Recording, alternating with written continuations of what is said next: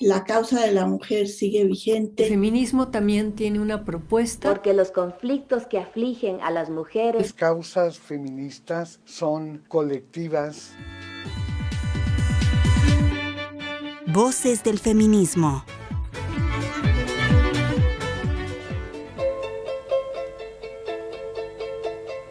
Yo me defino como una persona que estaba ya abocada por nacimiento a trabajar con libros, a trabajar con literaturas, a trabajar en bibliotecas y también a formar alumnos. Margarita Peña Muñoz nació el 21 de agosto de 1937. Es ensayista y narradora se formó académicamente en la Universidad Nacional Autónoma de México en la licenciatura y maestría en literatura hispánica y el doctorado en el Colegio de México y se convirtió en especialista en literatura novohispana.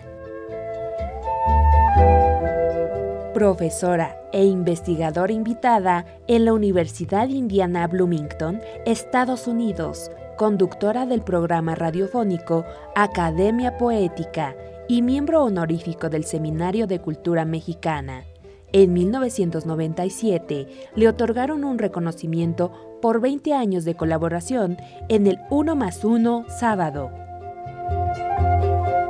ha sido reconocida también en más de 74 ocasiones con el premio Huehuetliatoli de la Comisión de Bibliotecas de la Cámara de Diputados al Rescate Documental 1986, el Premio Universidad Nacional en el área de creación artística y difusión de la cultura 1993, entre otras.